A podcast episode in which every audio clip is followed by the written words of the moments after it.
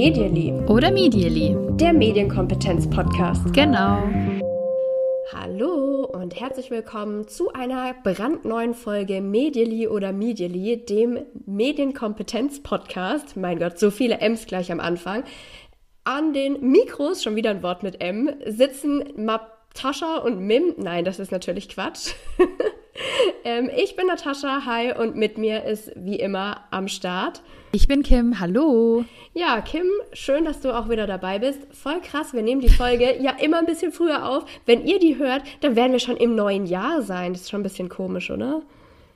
Es ist wirklich so. Ich wollte gerade schon drauf warten. Wirst du auch noch ein gutes Neues wünschen? Weil das können wir ja jetzt, obwohl wir noch weit davon entfernt sind. Sollen wir das schon machen? Ist das weird? Bringt es ja, Unglück? kann man machen. ich denke, ja, es bringt ja nicht, kann ja kein Unglück bringen, weil die Leute hören das ja erst dann. Also es ist ja noch so eine, ist es nicht, wie heißt es hier, Schrödingers Katze oder so? Das Ui, ist ja noch nicht raus. Meine Güte, dieser Podcast läuft noch äh, keine Minute und wir haben uns schon in philosophischen Fragen verhakt. Dabei reden wir eigentlich über das Thema Medienkompetenz und ähm, Medienpädagogik. Egal.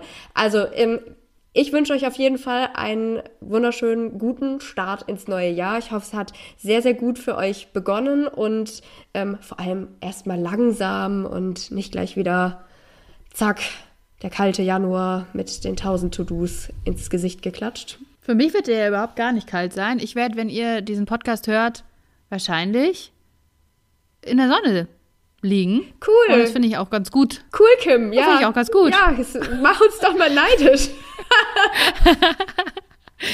Aber ähm, jetzt sitze ich auch noch im kalten Deutschland. Wir sitzen alle in einem Boot und wir haben deswegen, um natürlich auch diesen äh, grauen, vielleicht auch schneereichen, man weiß es nicht, Januar, jedenfalls um euch da gute Laune zu bescheren, haben wir eine tolle Folge im Gepäck.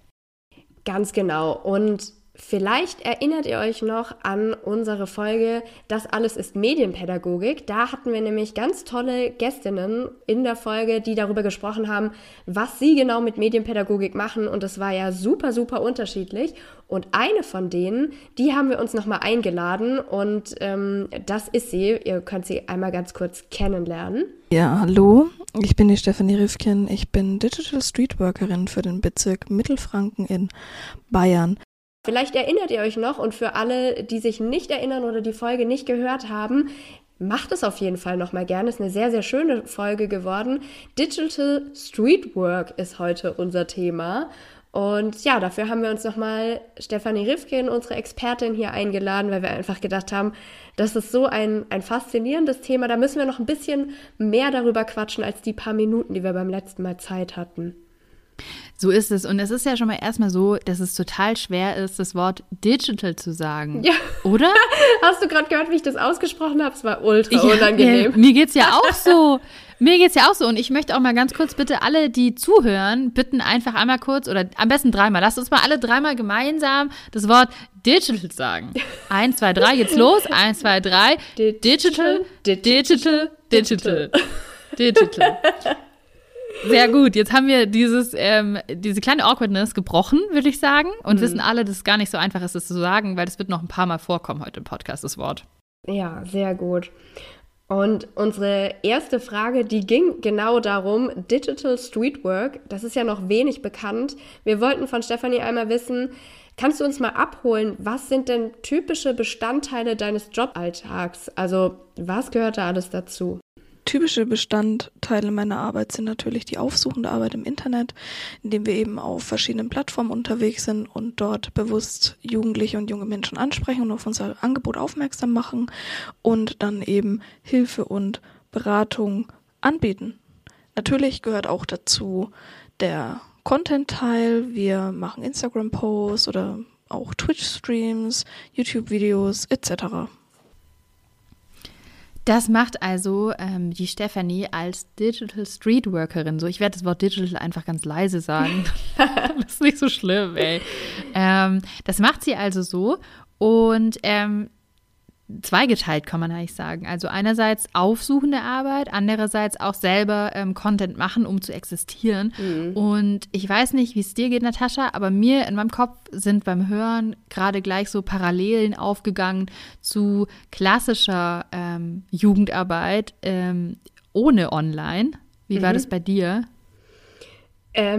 Ja, also an was denkst du jetzt bei klassischer Jugendarbeit? Ich kann dir mal sagen, was mir in den Kopf kommt. Mir kommt ein Jugendhaus mhm. in den Kopf mit einem Kicker auf jeden Fall und ja, so draußen vielleicht ähm, einem, einem Außenbereich, wo man auch noch spielen kann.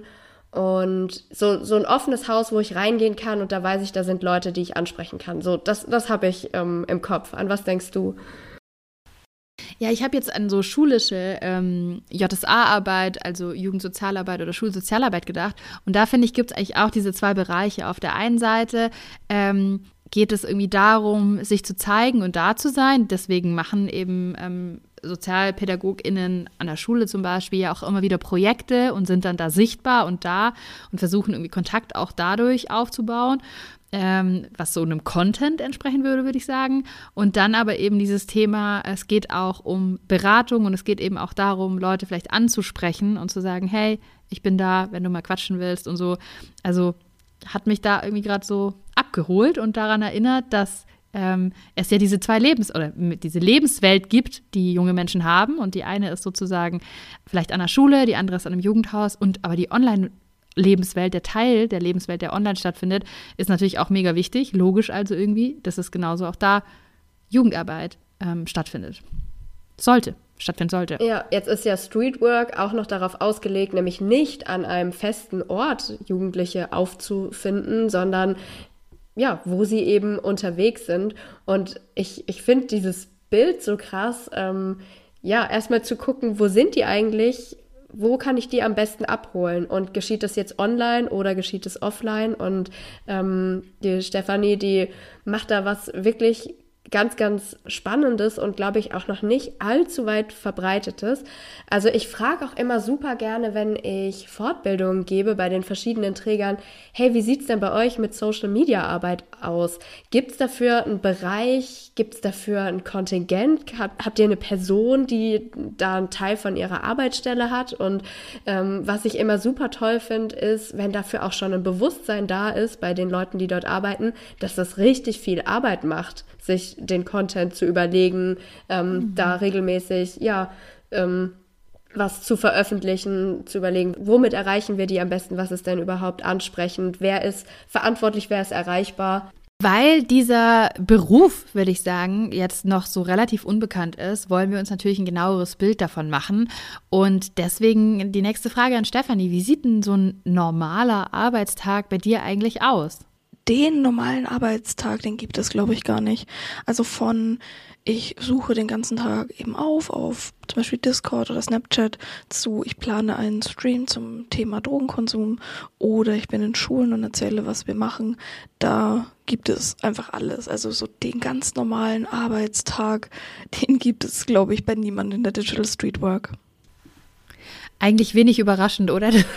Dass es den, den Standardarbeitstag in dem Beruf nicht gibt. Ich glaube, das ist auch wirklich so, in, in immer mehr modernen Berufen gibt es keinen Standardarbeitstag. Mhm. Aber da passiert schon ganz schön viel in diesem ähm, Arbeitsfeld. Mhm. Ähm, vielleicht einmal noch mal kurz, sie hat gesagt, ähm, ich suche auf über zum Beispiel Discord oder Snapchat. Kannst du einmal so ein bisschen erklären, was äh, mit Discord gemeint ist? Weil ich mir vorstellen könnte, dass jetzt nicht alle, die da zuhören, wissen, was das ist. Du sagst, nein, nein, nein, nein, nein.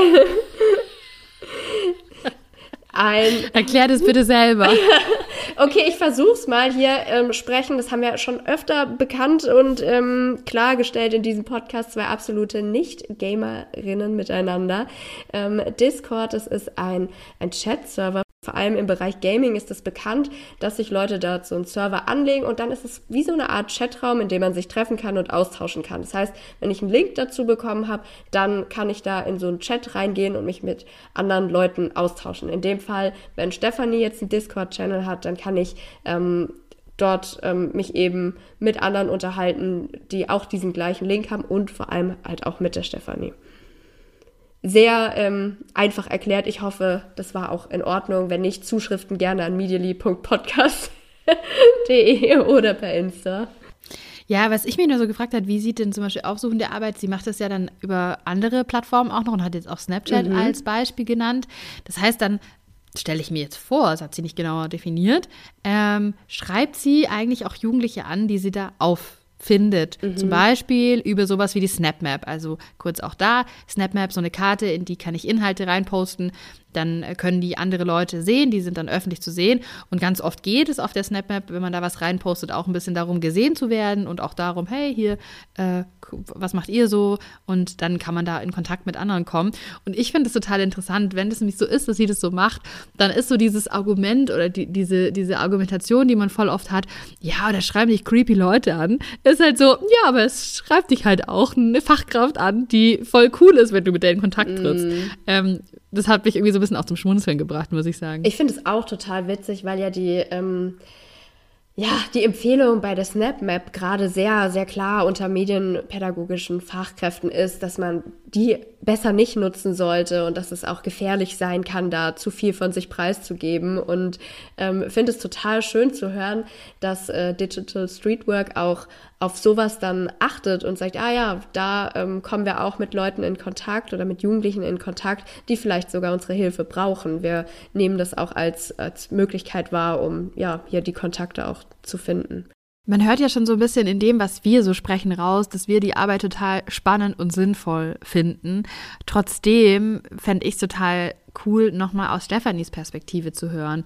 Was würdest du denn sagen? Warum ist digital aufsuchende Jugendarbeit so wichtig und was braucht es dafür vielleicht auch noch? Digitale aufsuchende Jugendarbeit ist deswegen wichtig, weil das natürlich auch die Lebenswelt der jungen Menschen und der Jugendlichen sind. So, die, die sind dort, das waren sie auch schon damals, als ich jung war. Und es ist natürlich so viel niedrigschwelliger, wenn ich nicht das Haus verlassen muss, um mit einer Fachkraft zu sprechen, wenn mich etwas bedrückt oder eben auch, wenn ich gar nicht die Möglichkeiten habe. Also dadurch erreichen wir eine Zielgruppe, die wir mit einem normalen Beratungsangebot wahrscheinlich gar nicht erreichen würden. Was es dazu eben noch braucht, ist natürlich mehr Werbung, Bekanntmachung und als Streetworker selbst gehört selbstverständlich Medienaffinität dazu und ein Händchen dafür, was denn eigentlich gerade bei den Jugendlichen auch Trend ist, wenn es eben zum Beispiel um Plattformen oder auch Videospiele geht. Mich hat es voll abgeholt, was sie gesagt hat. Mhm. Ey, das mit diesen Hemmschwellen, das finde ich so krass. Also das unterschätzt man, glaube ich, total. Ich kann das jetzt sagen, aus, aus der Schule, in der ich arbeite, ist es zum Beispiel so, dass die Jugendsozialarbeit und ähm, die Schulsozialarbeit, die sind auf dem, in der gleichen Schule, ähm, aber das ist nicht ganz genau im gleichen Gebäude, sondern zum Beispiel in dem Fall ist es im Mensa-Gebäude, wo man einmal aus dem Schulhaus rausgehen muss und dann so so, keine Ahnung, 30 Meter über den Pausenhof und dann kommen da die Büros. Und es ist super, super nah. Und trotzdem weiß ich, dass das eine Hemmschwelle schon ist. Mhm. Also dieses, ich bin eigentlich an dem Ort und ich brauche eine Minute dahin. Das ist schon eine Hemmschwelle, die dafür sorgen kann, dass man sagt, ja, das mache ich jetzt halt nicht.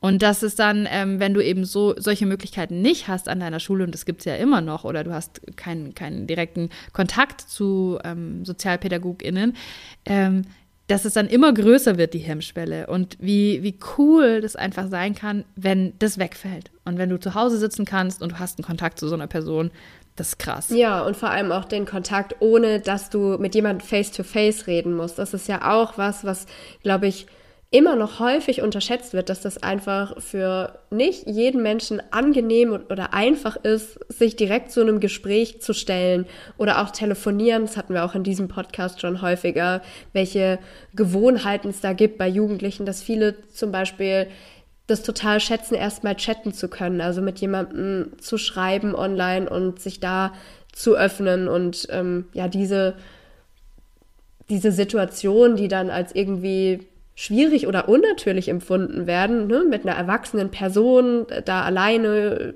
zu reden oder zu telefonieren und dann äh, vielleicht auch was, was mich gerade bedrückt, da auszusprechen, dass sowas einfach total gute, niedrigschwellige Möglichkeit ist, auf Jugendliche zuzugehen.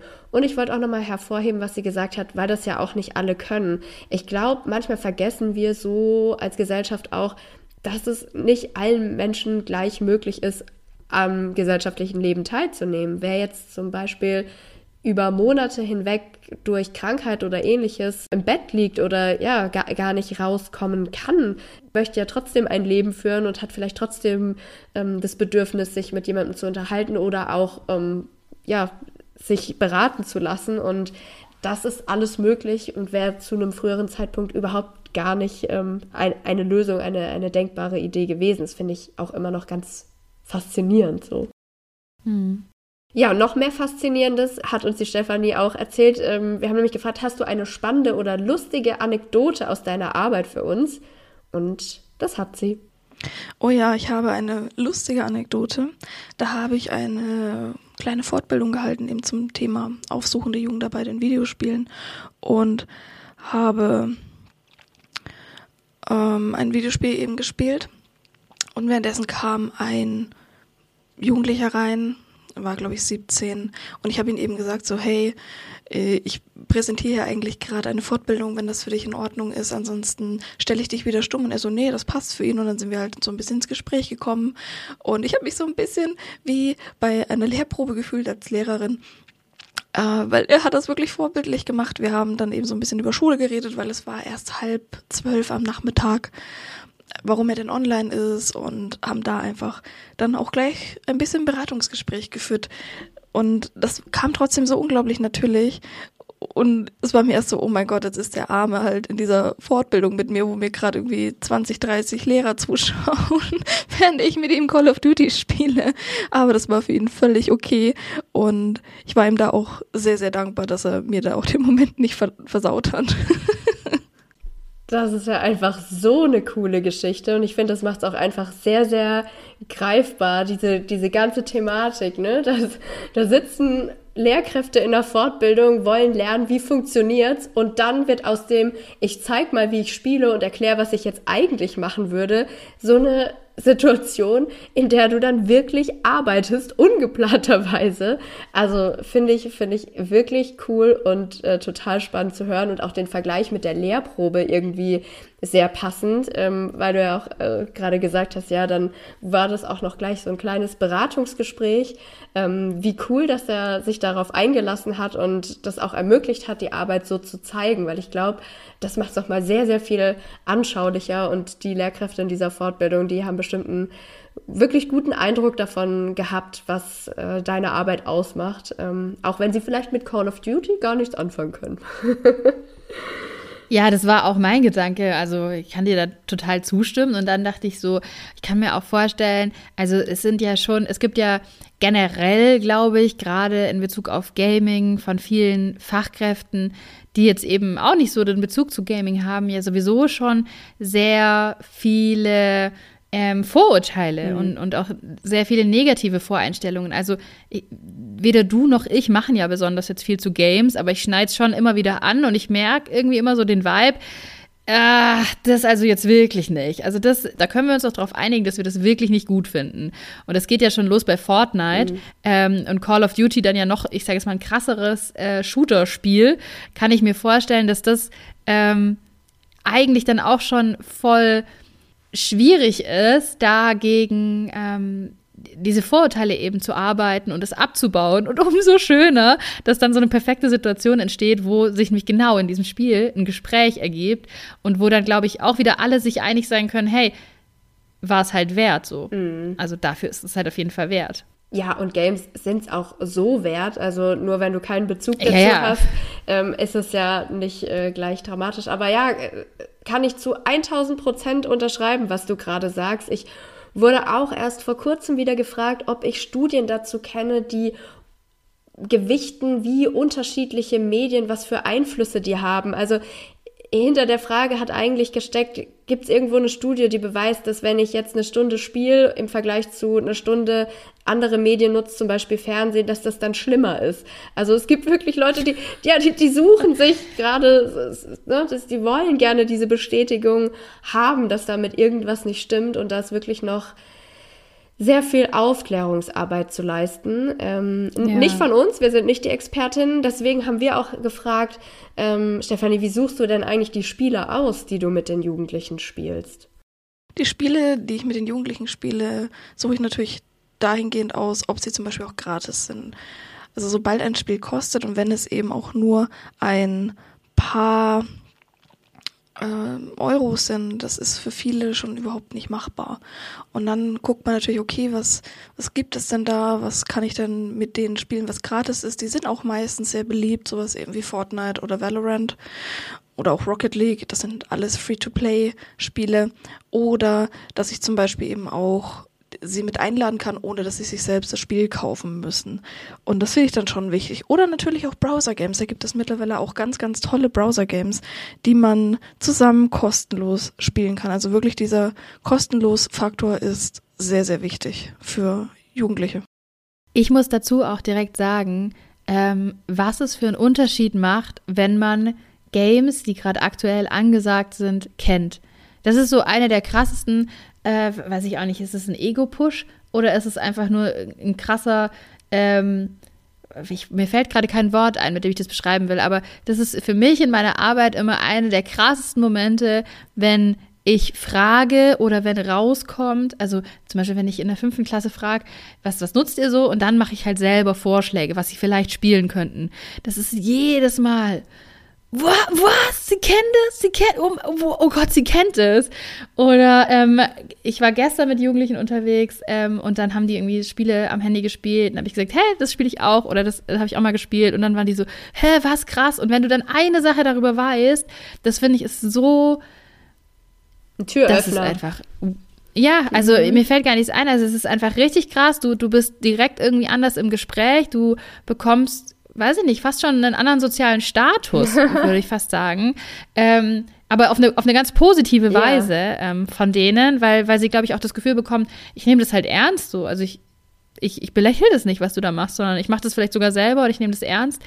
Ich kann das wirklich nur empfehlen. Also mhm. jeder, jede, die mit Jugendlichen arbeitet und immer wieder das Gleiche hört, ja, wir spielen all das Spiel, und dann kommt es natürlich noch dazu, dann sind es ja ähm, häufig auch kostenlose Spiele, kann man sich echt mal selber runterladen und einmal reinschauen. Mhm.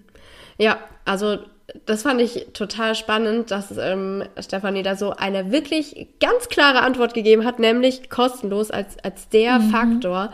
Und ähm, das liegt ja auch total nahe. Spiele können auch unglaublich teuer sein und ähm, mhm. das kann ich mir als Jugendlicher ja, gegebenenfalls eben auch einfach nicht leisten. Und dann liegt es natürlich nahe dazu zu schauen, okay, welche Spiele, die kostenfrei möglich sind, ähm, sind gerade da angesagt, ähm, können wir zusammen spielen. Und was ich auch noch ähm, cool fand, war, dass sie gesagt hat, oder ich gucke, bei welchen Spielen ich einladen kann, sodass sie mitspielen mhm. können, ohne dass da Kosten für sie entstehen.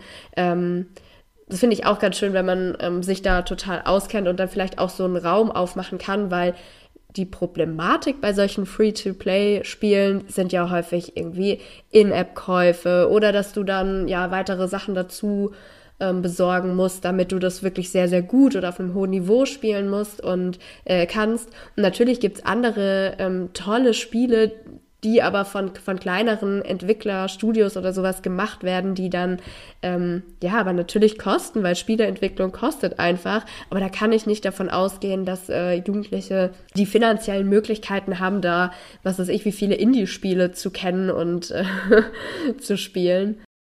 Ich musste da auch direkt an klassisches Thema Jugendhaus tatsächlich denken, ähm, weil es natürlich auch ein Grund ist, da Zeit zu verbringen, dass du halt sagst, ja, ich habe halt zu Hause keinen Tischkicker, mhm. wie jetzt in deinem Beispiel. Ich habe halt zu Hause nicht weiß ich nicht, dieses Game oder diese Möglichkeit, diese, diesen Schminkspiegel, diese Werkstatt. Deswegen komme ich da halt hin und dann komme ich natürlich in Kontakt mit den Personen, den Fachkräften, die da arbeiten. Und so kann das ja eben auch online laufen, dass man sagt, hey, dieses Game habe ich nicht, aber mit ihr kann ich das spielen. Und dann quatschen wir ein bisschen und es tut irgendwie allen so ein bisschen gut.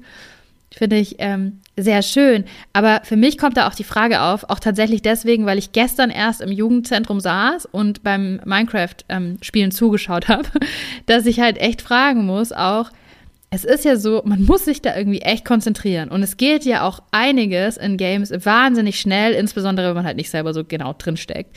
Ähm, ich frage mich schon auch, und du dich, glaube ich, auch. Absolut. Wie kann man denn dabei irgendwie längere und auch gute, konzentrierte Gespräche führen? Ja, beim Gaming muss man sich schon konzentrieren, das stimmt. Das ist natürlich auch eine Übungssache. Ich streame privat halt auch viel. Das ist so mein Hobby. Und da ist es man auch einfach gewöhnt, dass man natürlich spielt und gleichzeitig viel redet, weil das gehört mit dazu. Beratungsgespräche führe ich jetzt weniger beim Gamen, weil die dann halt auch selber sagen, hm, da fehlt mir jetzt auch die Konzentration. Das ist dann, wenn dann eher etwas Entspanntes oder man geht dann wirklich darauf zurück, dass man sagt, okay, wie wäre es, wenn wir jetzt einfach, einfach nur chatten oder eben einen Videocall oder so machen, weil das Spiel uns vielleicht auch beide ablenkt.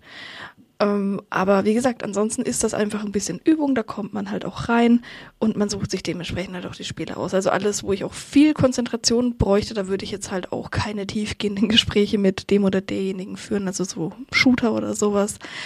Da kann man zwischendrin schon so ein bisschen Smalltalk machen, aber im Endeffekt muss man sich ja wirklich konzentrieren und auch gut kommunizieren. Das war dann eben auch so lustig eben in dieser Anekdote, weil wir eben immer hin und her gewechselt haben zwischen äh, diesem Ingame-Sprech und dem Thema, was ihn eigentlich beschäftigt hat. Das stelle ich mir ja auch so ultra witzig vor, diese Situation. Sie sitzt da vor den Lehrkräften und dann müssen die sich kurz austauschen. Übernimmst du oder ich? Wer macht das? Ah ja, wo waren wir gerade? Also warum bist du jetzt heute nicht in der Schule? so dieser Wechsel. Das ist, äh, also fällt mir als jemand, der nicht spielt, schon total schwer, weil ich könnte, glaube ich, keine zwei Sätze reden, während ich da gerade versuche, irgendwas äh, die Person gescheit laufen zu lassen. Ne? So. Ich finde es echt beeindruckend. Ja, voll. Aber Eben, also jetzt auch total nachvollziehbar. Das ist halt so ein Einstiegsding, eben ja. das gemeinsame Zocken und auch mal so ein bisschen vielleicht kennenlernen und so antasten, okay, ist es eine Person, der ich mich anvertrauen kann? Und dann, auch wie sie schon gesagt hat, ne, kann ich mir auch vorstellen, dass die Jugendlichen selber sagen, du, jetzt nochmal ein anderes Thema. Mhm. Vielleicht machen wir da, gehen wir da mal raus aus der Runde oder so. Leuchtet mir total ein. Ja.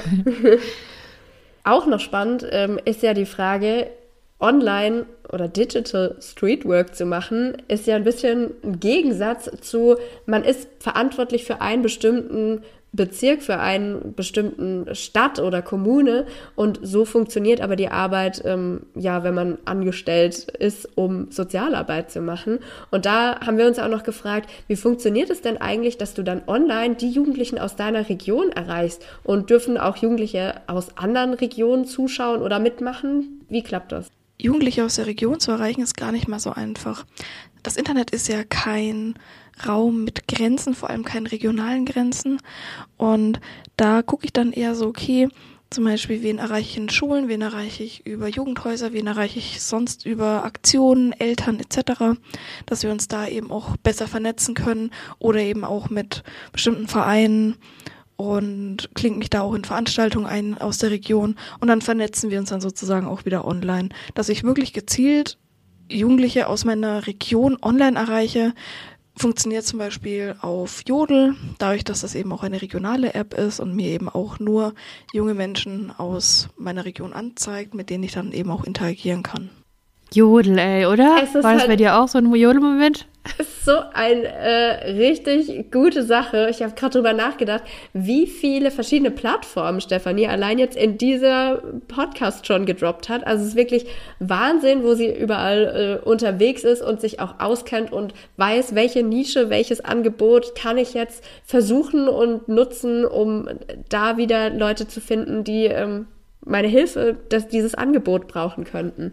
Also Jodel, ähm, cool, dass es das noch gibt. Ich habe da schon ganz lange keine Erfahrung mehr mit, aber offensichtlich ist es noch ein Ding. voll, ich fand Jodel war auch voll die Plattform, wo man so gemerkt hat, okay, jetzt sind halt wir alt. Weil das irgendwie so an die Unis kam, als wir halt nicht mehr an den Unis waren und so. Und dann ich mir so dachte, okay, vielleicht ist es auch so ein, warum habe ich das eigentlich noch nie auf TikTok gesehen als so ein Millennial versus Gen Z-Ding? Weil ich habe das Gefühl, Jodel ist irgendwie ein Gen Z. Ist, was ist eigentlich Jodel? Ist Jodel Gen Z oder ist Jodel so in between generations? Fragt man sich. Auch eine philosophische Frage, die ich in den Raum stelle. Man weiß es nicht, aber vielleicht kannst du noch mal kurz erklären, äh, Jodel, was ist das eigentlich für alle, die jetzt sagen, hä, Jodel noch nie gehört? Ja, ich habe Jodel auch noch nie genutzt. So, ich habe, äh, ich, ich kann da deswegen auch ganz schlecht drüber sprechen. Das Einzige, was mir im Kopf geblieben ist, ist so auch zur Corona-Zeit war das, glaube ich, ein, ein, größeres Ding. Du kannst halt im Prinzip so kleine Sätze und ich glaube auch sogar Fotos ähm, lokal teilen und äh, das, das sehen dann irgendwie manche Leute und dann können die das liken und dann verbreitet es sich irgendwie einfach weiter. Genau, und dann geht es ja auch immer darum, Stories down oder abzuvoten und es ist ja, so, stimmt. ja, da, da ist so dieser Netzwerkgedanke äh, dahinter, so was ist denn in deiner Region gerade total total wichtig oder angesagt? Welche Stories interessieren die Leute? Wollen sie mehr davon hören, wie du gerade äh, dich ausgeschlossen hast und aus dieser Situation rauskommst? Oder äh, genau, was, was der Prof an der Uni gerade erzählt hat. Ne? Also weiß ich auch, dass es irgendwie gerade bei Studierenden ein großes Ding war, aber offensichtlich ja nicht nur, wenn Stefanie das eben auch für, für Jugendliche nutzt. Sehr spannend. Mhm. Ja, und natürlich kann das Internet hat halt keine Regionen, ja.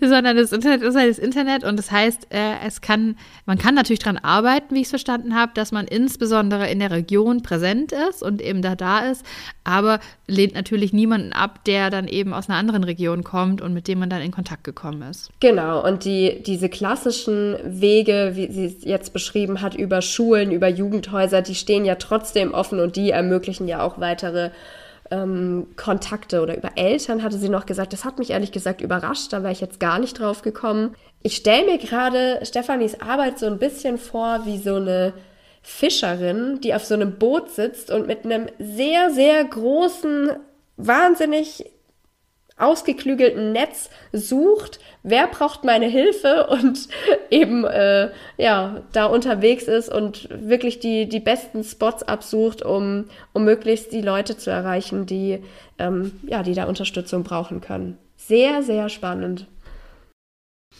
Absolut. Und ich glaube, wir brauchen auf jeden Fall noch mehr davon. Also ähm, mich würde auch total interessieren, wenn ihr gerade zuhört und ihr auch in diesem Bereich tätig seid und ihr irgendwie coole Stories habt für uns, ihr ähm, Socials habt und sagt, hey, da bin ich unterwegs.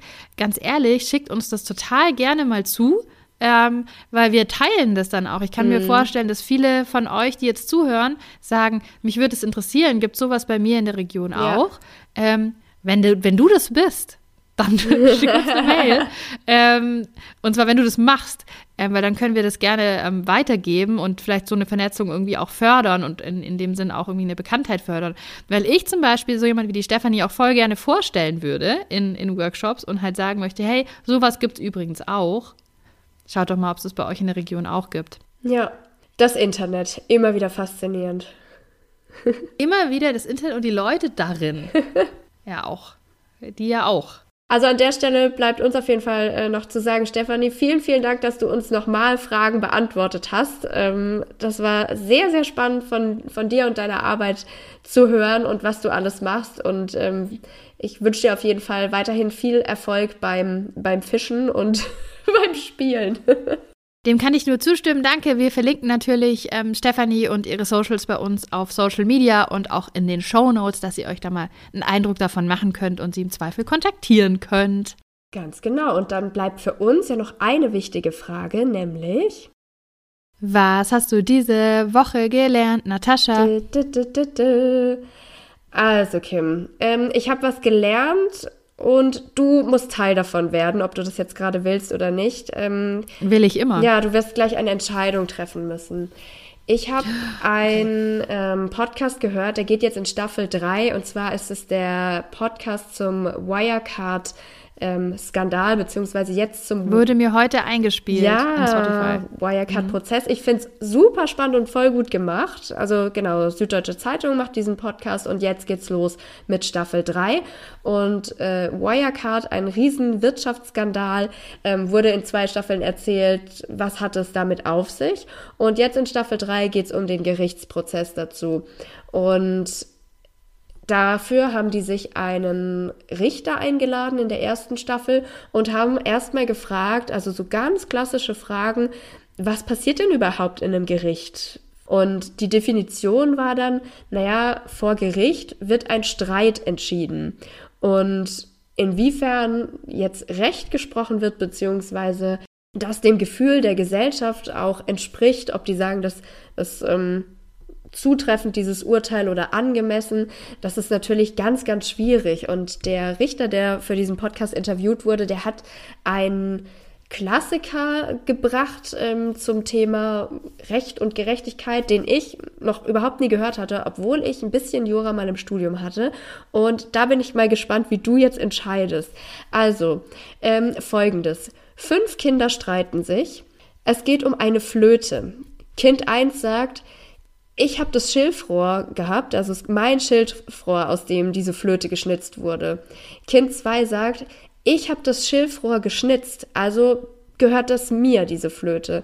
Kind Nummer 3 sagt, ich habe die Idee gehabt, diese Flöte zu schnitzen, also ist meine Flöte. Kind Nummer 4 sagt, ich bin das einzige Kind hier, was die Flöte spielen kann, also es ist meine Flöte. Und Kind 5 sagt, ich habe sonst überhaupt nichts, also es ist meine. So, ein Dilemma. Wem sprichst du die Flöte zu? ja, niemandem natürlich. Aber du musst jetzt eine Entscheidung treffen. Ich, ich, ich zwinge dich jetzt dazu. ich muss jetzt für ein Kind entscheiden. Ja, probier's mal. Also, ähm. Ich möchte kurz grundsätzlich sagen, ich würde es wirklich, ich möchte wirklich niemandem, ich würde es gerne niemandem geben, sondern ich meine, wenn wir eigentlich alles haben, was wir brauchen, dann können wir alle voll cool damit zusammenarbeiten und alle haben was Gutes dann und alle sind beschäftigt, können voneinander lernen. Wir können nochmal gucken, wo das Schilfrohr her ist. All diese Sachen können wir alle machen. Das eine kann uns das beibringen, wie man das spielt, das nächste, bla bla. Ich bin zwischen zwei Kindern, muss ich sagen. Mhm. Hast du, sag mal ganz kurz, bevor ich die Antwort gebe, hast du Hast du ein Kind, ich jetzt, wo du sagst, das würdest ja, du wenn, wenn man mich jetzt zwingen würde, zu sagen, du musst jetzt für eins entscheiden, dann würde ich eine Entscheidung treffen, ja. Also ich habe so eine Emo, ich habe so zwei, ne? Mhm. Und eins ist so ein, so ein emotional Ding und eins ist so ein, okay, das ist so für mich das, wenn, ich muss ja nach Recht irgendwie entscheiden. Mhm. Und nach mhm. Recht ist es natürlich nicht so, dass ich sagen kann, Kind Nummer fünf, das gar nichts hat, bekommt die Flöte. Das ist halt auf gar keine Basis, aber das ist halt so, kann ich gut argumentieren vor den anderen Kindern. Ja. Ähm, und ansonsten würde ich es, glaube ich, gerne dem Kind äh, zusprechen, wenn es das auch nachweisen kann, dass es die Idee zu diesem ganzen Ding hatte. Weil ich gerne die Idee bezahlen möchte. Ja, genau, das hätte ich auch gesagt, weil ohne deine doofe Idee hätte es diesen ganzen Streit jetzt nicht gegeben. Also nimm deine Scheißflöte ab. ja. Fand ich wirklich sehr, sehr spannend, äh, habe ich nicht gekannt und äh, zeigt einfach nochmal schön auf, ähm, ja, was für Dilemma da ähm, Rechtsprechung auch ist zwischen wie vielen Polen und so. Genau. Dann äh, mhm. vielen Dank für deine Entscheidung und dass du mitgemacht hast. Und dann will ich natürlich auch wissen, ja, guck, deswegen sind wir ja keine Juristin, damit haben wir nichts zu tun. Wir können einfach Podcasts darüber anhören, das ist auch ähm, sehr, sehr spannend. Ähm, ja, was hast du denn gelernt? Ich muss mich jetzt erstmal erholen von, von dem, was du mich hier mental irgendwie. Muss, ich, das ist sowas, wo, no shit, da liege ich nachts wach und denke darüber nach. Wie soll ich das wirklich lösen, gut für alle? Ich glaube, ich glaube, es ist darauf ausgelegt, dass es sich nicht gut lösen lässt für alle. Ja, ja, okay. Ähm, was habe ich gelernt? Du weißt ja schon, dass ich seit einiger Zeit einen Töpferstammtisch besuche und da töpfere. It's a new hobby, weil ich nicht genug Hobbys habe.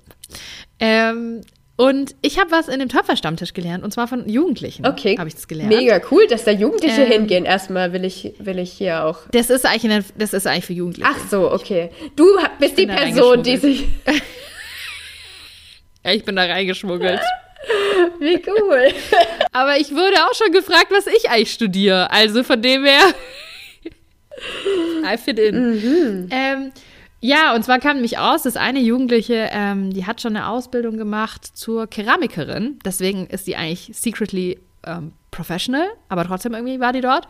Und ähm, beim Töpfern, das kennst du ja, da man, man macht das irgendwie aus Ton, dann wird es gebrannt und danach kommt ja eine Glasur drauf. Mhm. Hast du, was würdest du raten, aus was ist Glasur?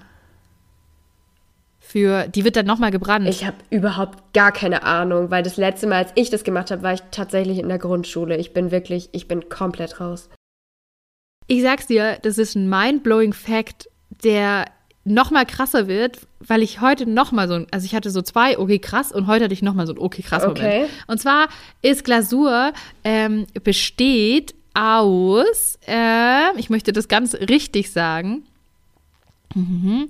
Ähm, aus verschiedenen Mineral Gemischen aus Mineralmehlen. Mhm. Okay, das ist jetzt erstmal noch nicht so krass. Was voll krass ist bei dieser Glasur, das muss man sich vorstellen, man macht die drauf, das ist so eine ja, breiige Farbe ja und wenn du das brennst, dann verändert die die Farbe nochmal und wird auch nochmal beim Brennen relativ flüssig, wie so Nagellack und kann dann auch da verlaufen und sowas.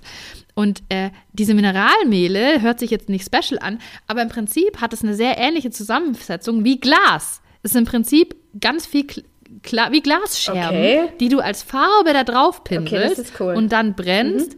Und dann nimmt es die Farbe an und ich war so, okay, krass. Und die Keramikerin, Jugendliche, hat eben dann auch gesagt, ja, ja, das ist halt, das sind halt wie Glasscherben, also wie ganz viele Glasscherben, die dann später halt gebrannt werden und dann wieder zusammenschmelzen und dann diese Farbe ergeben.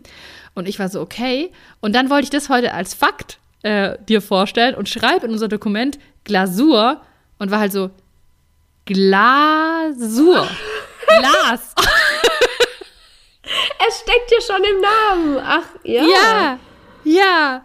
Und ähm, wenn man das googelt, dann kommt eben auch, ja, Glasur besteht aus wie andere Gläser eben auch. Und dann war ich so, hä? Okay, krass, ja. Glas Glasieren, Glasur hat jetzt alles für mich eine andere Bedeutung. Da steckt halt das Wort Glas drin. Es, es war mir auch nicht klar. Okay, crazy shit.